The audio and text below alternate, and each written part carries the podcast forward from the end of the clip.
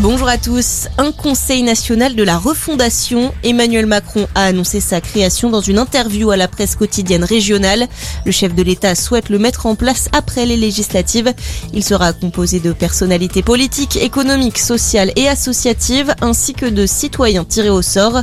Objectif, élaborer des réformes sur le pouvoir d'achat, la neutralité carbone ou encore les retraites. Les retraites, justement, la réforme entrera en vigueur à l'été 2023. Le président précise que le projet de repousser l'âge de départ à 64 ou 65 ans sera voté cet été. Il souhaite ensuite se pencher sur les grands chantiers de son quinquennat, la production, à l'écologie et les services publics. Dans l'actualité également, c'était il y a 33 ans, environ 10 000 personnes avaient été tuées par une violente répression à Pékin. Des manifestations avaient eu lieu sur la place Tiananmen d'avril à juin 1989. Les autorités chinoises ont toutefois interdit toute commémoration. Fin de l'affaire de la sextape de Mathieu Valbuena. Karim Benzema renonce à faire appel. L'avocat de l'attaquant français l'a annoncé aujourd'hui dans l'équipe. Le joueur se dit épuisé par la procédure.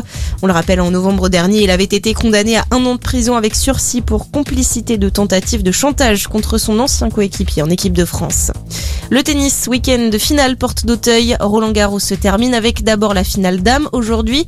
Affiche inédite entre la polonaise Iga Swiatek et l'américaine Coco Gauff. Rendez-vous à 15h sur le cours Chez les hommes, Rafael Nadal tentera demain de remporter un 14e titre. L'Espagnol qui s'est qualifié hier après l'abandon sur blessure d'Alexander Zverev. Il affrontera Casper Ruud, le Norvégien qui est venu à bout de Marin Cilic en 4-7.